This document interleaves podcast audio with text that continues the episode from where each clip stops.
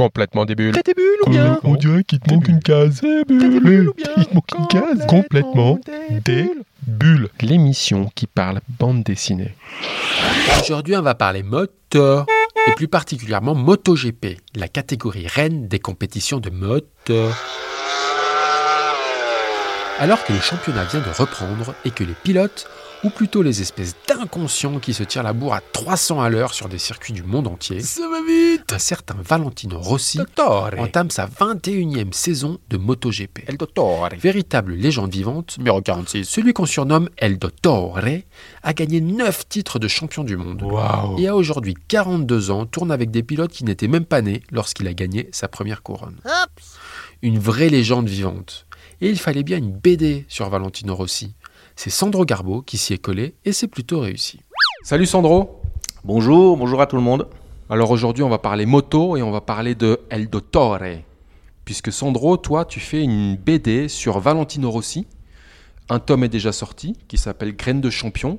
Et le deuxième tome vient juste de sortir. Euh, Tu peux nous donner le titre déjà de ce deuxième tome? Ah, ce sera très original, ce sera Valentino Rossi, graine de champion, numéro 2. Ah bah voilà, comme ça, Comme ça, on risque pas de se tromper. logique on va dire. Alors un fan qui euh, fait une BD sur, sur son idole, tu commences à raconter l'histoire de Rossi en partant d'une course en 2006 à Mugello sur les cir- circuits de Ferrari, c'est Ouais. correct? Exact. Pourquoi cette course pour commencer?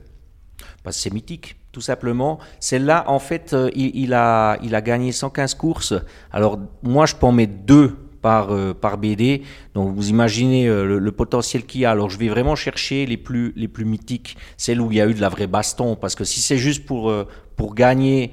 Pour gagner une course, il était premier, il avait un tour d'avance, aucun intérêt. Et puis alors là, c'était une véritable bataille avec les Capirossi, les Hayden. Ça symbolise aussi une passation de pouvoir. C'est un peu pour ça que tu tu as choisi celle-là ou pas forcément? Non, non, pas, pas du tout. Non, non, parce que, un, c'est déjà vintage. Et euh, ceux qui me connaissent bien savent que j'adore les années 70, j'adore les années 80. Et là, bon, on est un peu plus tard. Mais pour moi, euh, une course de 2000-2005, c'est encore du vintage parce que c'était encore des, des motos où il y avait beaucoup moins d'électronique, il n'y avait pas toutes les aides et tout. Et euh, c'était c'était de la vraie baston avec euh, Max Biaggi, entre autres, son grand rival. C'est Voilà. pas si loin, mais c'est vrai que c'était une autre époque, un autre bruit, une autre odeur, plein de choses différentes. hein. Exactement, exactement. Il y avait encore de la mécanique, il n'y avait pas que de l'électronique dans les motos. Alors cette BD, c'est l'histoire de Rossi. Euh, alors forcément, on le voit à ses débuts, et même euh, tout petit, en vélo déjà. Euh, et sur son Aprilia 250 en 98, euh, il était tout jeune. Et on peut dire que finalement, il est tombé un peu dans la moto, dans tout ça, quand il était petit, Rossi, non? Son père était déjà pilote. Tous les amis de son père étaient soit mécano, soit pilote. Euh, donc, il est d'ailleurs le numéro 46, c'était le numéro que portait son père à l'époque. Ah bah tu réponds à une Et, des questions euh, que j'avais. Donc on sait ça, pourquoi ce fameux numéro 46, c'était le numéro de papa? Ouais, c'était le numéro de papa à cette époque-là. Mais il y, en a, il y a- il y a plusieurs allusions. Par exemple, dans la BD, j'essaie toujours de, de- de justifier certaines choses ou d'expliquer certaines choses. Alors, c'est pas, c'est absolument pas une BD historique. hein. C'est, c'est entre, je dirais, c'est entre, euh, c'est dans le style Joe Bartim. Par contre, je dessine et j'explique toujours des choses qui sont cohérentes. Donc les pubs sont les bonnes, les pilotes sont les bons, le, tout est juste à ce niveau-là. Mais après, on va dire qu'ils sont tous un peu euh, sous... euh, Bon, puis en tant que passionné, t'es Psychotrope. fidèle à toute la réalité, quoi. Les réalités à la fois techniques, euh, effectivement, de marketing, enfin toutes ces choses-là qu'on retrouve euh, fidèles à la réalité Ouais. dans la BD. Toutes ces motos, tous ces circuits, comment tu fais pour euh, les dessiner de manière réalistique et tout en étant fidèle à la réalité Ben, en fait, compte, ce qu'il y a, c'est que euh, aujourd'hui, on trouve tout hein, sur, euh, sur euh, Facebook, sur Internet. Donc, je regarde les grands prix depuis le début. Donc, typiquement, typiquement, pour une course comme là, qui fait dans les, euh, allez, on va dire 15 pages à peu près, je regarde, je regarde environ entre 50 et 100 fois le Grand Prix. Mais quand je dis entre 50 et 100 fois, je les regarde vraiment intensément et au ralenti, très souvent pour voir les détails, parce que les pubs, on les voit même pas passer derrière. Si je vous dis, tiens, il y avait Certina ou Tissot, j'en sais rien, mais euh, ça se voit pas quand on regarde le Grand Prix. Et puis surtout aussi pour prendre l'effet, par exemple, sur les travers et autres. Aujourd'hui, il y a des techniques avec les caméras où il y a des ralentis qui sont meilleurs. Par contre, dans le temps, c'était pas le cas. Alors, je vais retrouver les, euh, je vais rechercher sur Internet les Grands Prix, et puis, puis voilà, quand je les regarde au ralenti. Et alors, donc, tu es fidèle au détail, malgré un trait, on va dire, humoristique et, un peu caricatural. Est-ce que c'est difficile de trouver le juste milieu pour être à la fois réaliste tout en ayant ce côté un peu caricature? Si c'était facile, tout le monde le ferait. C'est ce qu'on dit. Pas faux. Donc euh, voilà, c'est du boulot. C'est du boulot. Honnêtement, il euh, y, a, y, a, énormément de travail là derrière. C'est pas parce que justement c'est une BD humoristique que euh, on peut faire n'importe quoi. Donc il y a eu l'analyse, j'ai regardé les traits, j'ai trouvé les bons personnages comme je les voulais.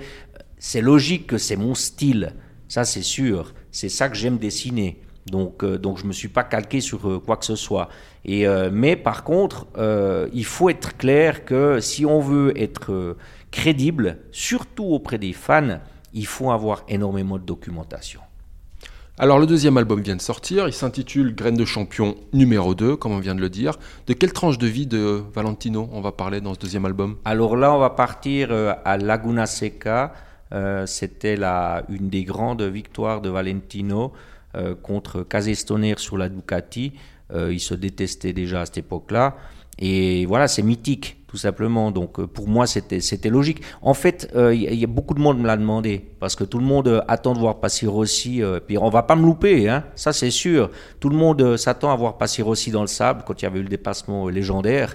Après, voilà, quoi, j'ai à mon avis, j'ai trouvé la bonne solution. Maintenant, ce sera au lecteur de juger. Bon, album numéro 2, Rossi court toujours, ça pourrait durer longtemps cette histoire, tu prévois de faire combien?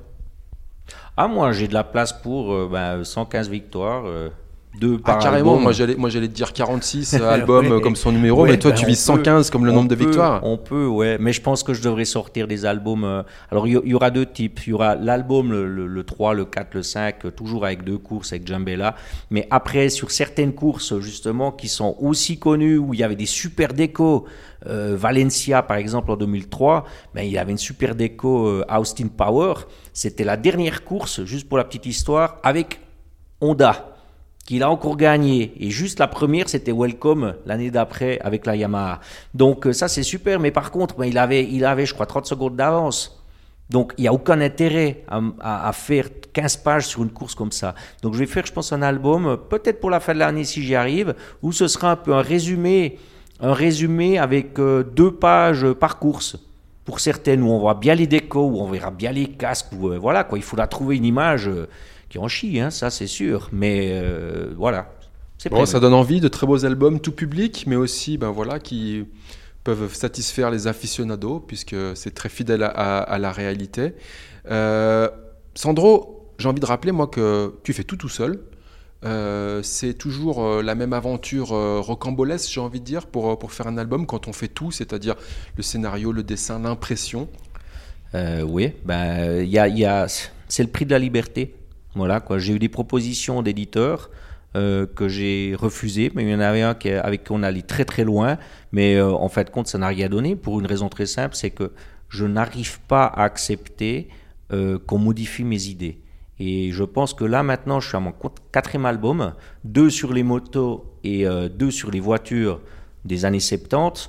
Ça se passe très bien, je suis très content mais, mais je n'arrive pas, j'ai pas envie qu'on me dise, ben, votre, votre morceau de musique, eh ben, il doit faire trois minutes. Alors la liberté, mais c'est aussi ben, un savoir-faire que tu es en train d'acquérir. Les éditions Sandro Garbo, aujourd'hui c'est les titres Sandro Garbo. Est-ce que tu penses à éditer d'autres personnes, d'autres projets? Est-ce que c'est quelque chose qui te, qui te trotte dans la tête ou pas forcément? Non, absolument pas. Pour une raison, une raison très simple, c'est que j'ai sept albums dans le pipeline actuellement donc des miens hein, que je dois réaliser. Je les ai pas dans le pipeline, je les ai dans la tête, mais euh, c'est à peu près la même chose. Mais, euh, mais euh, justement, quoi, j'ai tellement de travail et, tellement de choses que j'ai envie de réaliser. Donc, des beaux rêves dans la tête qui vont se concrétiser sur le papier, ah, tu as déjà de quoi faire. Oui, oui, oui. J'ai en tout cas un album par année, voire deux. Sandro, comme tu as l'habitude dans notre émission, on finit par ce qu'on appelle des questions des bulles. complètement des bulles. Eh oh, il te manque une case. Euh, t'es des bulles. Il a lu tes BD, Valentino? Non. Je sais pas. Excusez-moi, je sais pas.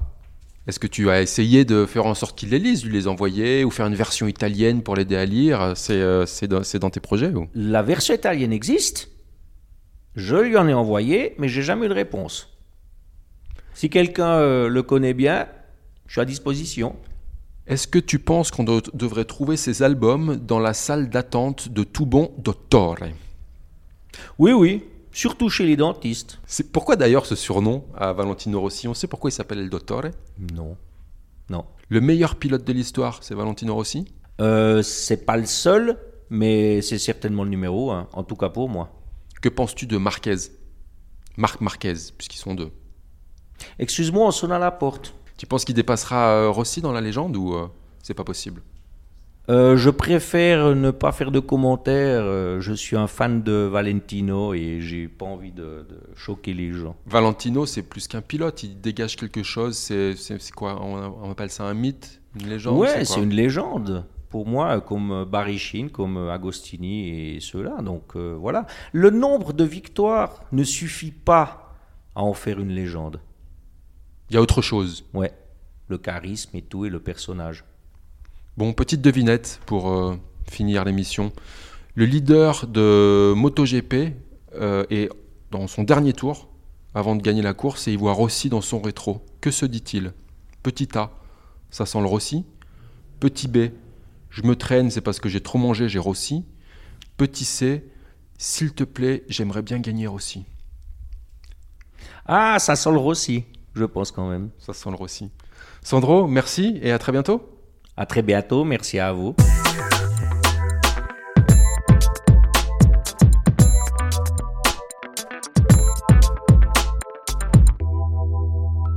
Et pour finir, la sélection de quelques albums que nous vous conseillons si vous souhaitiez vous caler une petite bande dessinée tout prochainement. On commence avec Sur un air de fado. Fin des années 60. Le Portugal vit sous la dictature de Salazar. Que bonito fado. Fernando, lui, est médecin. Il tâche de profiter des plaisirs de la vie malgré les pressions exercées par le régime. Disons qu'il a atteint un âge où le consentement l'a invité à se contenter du bonheur que Salazar lui octroie. Et puis il faut dire que le grand frère de Fernando travaille pour le régime et qu'il a pris l'habitude de faire surveiller son frère cadet, disons pour son bien. Oh là là. Donc le Fernando, il se tient à carreau, jusqu'au jour où tout va basculer et l'envie de vivre et d'aimer deviendra trop forte. Et l'heure des choix va sonner.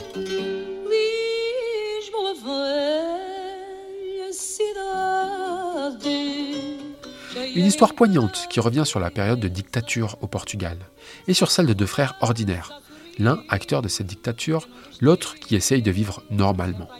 Et entre deux, des destins maltraités, déchirés, brisés. Sur un air de fado, c'est de Nicolas Barral aux éditions d'Argo. On continue avec La fée assassine. Fanny et Tania sont sœurs jumelles. Tes jumelles, elles sont deux là. Euh, oui, c'est ça, deux. Comme bien souvent, un lien fort les unit.